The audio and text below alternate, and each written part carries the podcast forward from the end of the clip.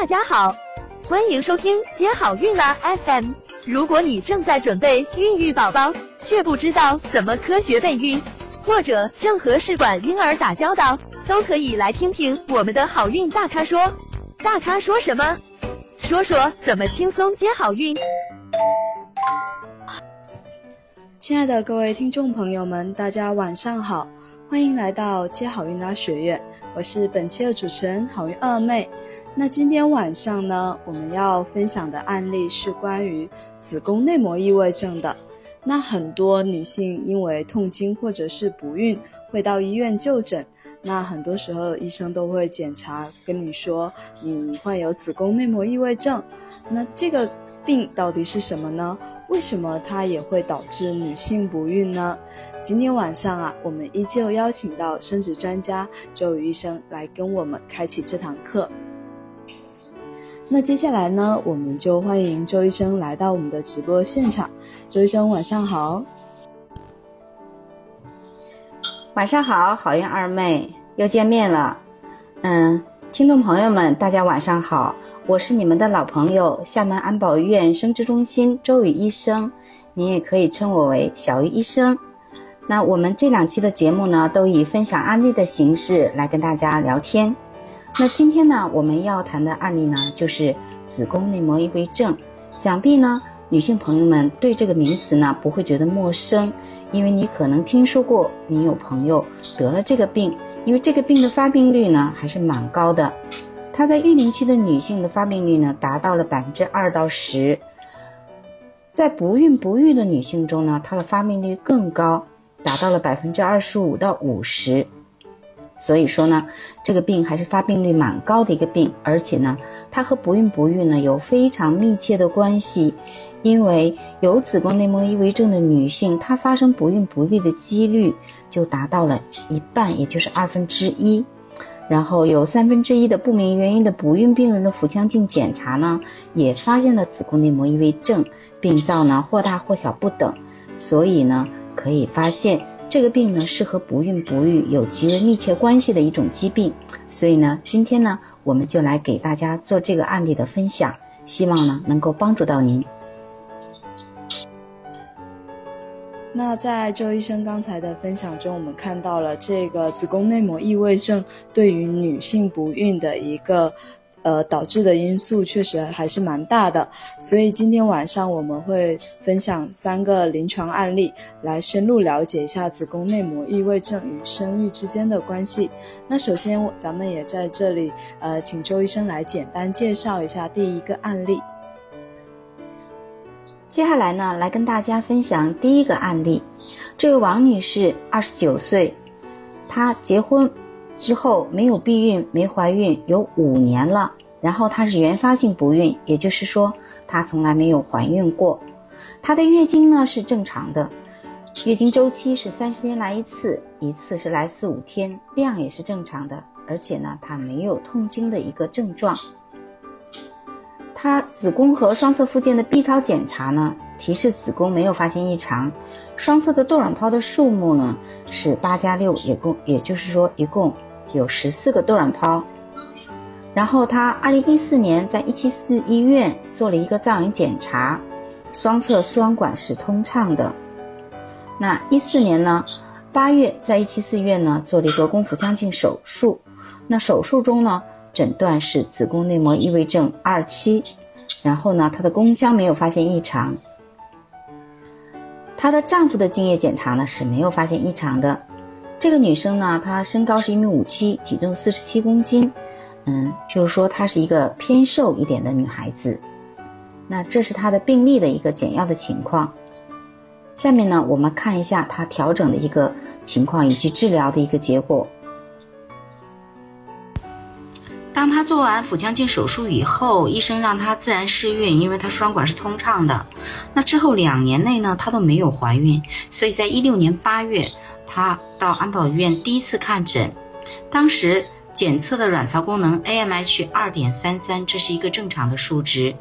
嗯，FSH 四点六三，LH 五点三三，嗯，泌乳素三十三点五，睾酮是零点二五五，E2 是六十二。嗯，他的这个激素的报告呢，嗯，他的 LH 偏高，也就是说体内的雄激素的水平偏高，呃，泌乳素水平偏高。那其他呢还大致是正常的。他的一个血糖胰岛素的代谢情况，空腹的血糖五点四七，空腹胰岛素呢四点八三，两小时的血糖五点五八，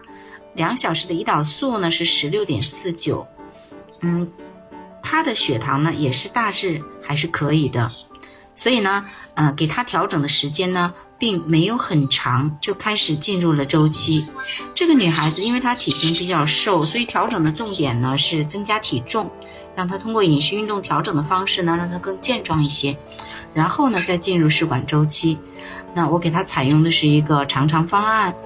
长城方案呢它的优势是新鲜周期移植，然后成功率也比较好，因为它的内膜容受性也不错。当时是取卵取到十三十三颗卵。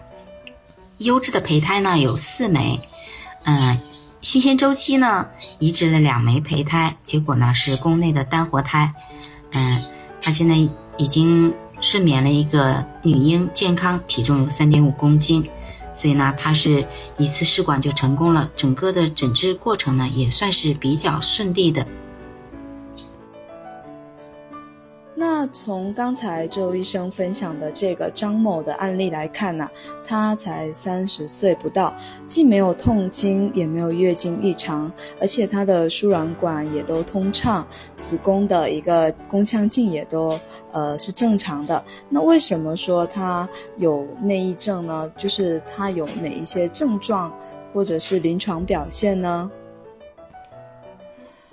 嗯，这位。王女士，她虽然说，嗯，没有痛经，但是实际上呢，她却在这个腹腔镜检查中确诊是个子宫内膜异位症。其实呢，有很多呃原因不明的不孕的女性呢，她可能平时的这些常规的检查没有发现什么病变，没有发现任何异常，但是呢，嗯，她却在腹腹腔镜检查中能够诊断内异症。嗯，因为这个病呢，它的临床表现是具有多样性的，它比较典型的临床症状。嗯，你可能认为他是有痛经啊，或者说是有长期的一个慢性的一个盆腔疼痛啊，或者是性交痛，或者是肛门坠痛，嗯嗯，然后他的痛经常常是继发性的，就是说我刚刚来月经的时候没有这个痛经，但是嗯，随着年纪的增加，痛经越来越严重，或者有的人表现为月经的异常，那这些呢是有一些临床症状的，那有一些人呢，嗯，即便是通过一个妇科检查也没有发现一个明显的，嗯，内膜异位症的一个体征，但是呢，却在腹腔镜检查中诊断出来，他们确实是有子宫内膜异位症。那这些人呢，嗯，有将近半数的人呢合并不孕的一个状况。那比较常见的呢，还有一种是子宫内膜异位囊肿，嗯，那这种呢就通过超音波检查可以看得到。哦，那另外在刚才啊，周医生也说了，这个王女士她是属于子宫内膜异位症的二期，那也想请问一下周医生，这个二期的话，它是到达了一个什么样的程度？这个子宫内膜异位症的二期呀。嗯，是属于一个轻度的状况，因为它的手术分期呢，嗯，有包括一期、二期、三期和四期。那一期和二期呢，都是相对属于一个轻症的范围。那三期呢，就属于中度，到四期呢，就是一个重度的一个级别。那是根据病灶的大小，呃，侵犯的深度这些综合来评估的。所以说，那个子宫内膜异位症，它有不同程度的话，呃，听说有一些人也是需要做手术的。那不知道说，呃，做手术的话要考虑哪一些因素？呃，哪一些程度的话是需要做手术的呢？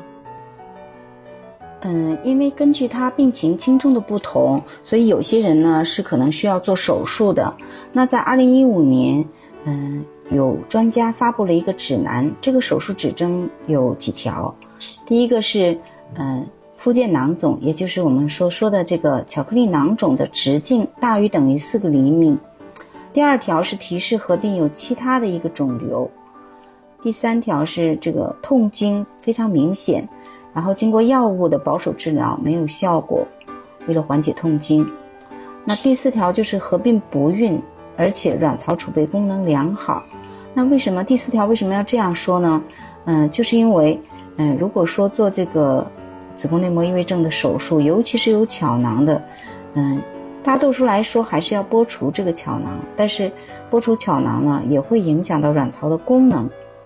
所以呢，这四条特别指出要卵巢储备功能良好。如果是卵巢储备功能不好的人，嗯，考虑还是先嗯做试管把胚胎冷冻起来，之后再考虑要不要做做手术，嗯，来帮助这个提高子宫内膜的容受性。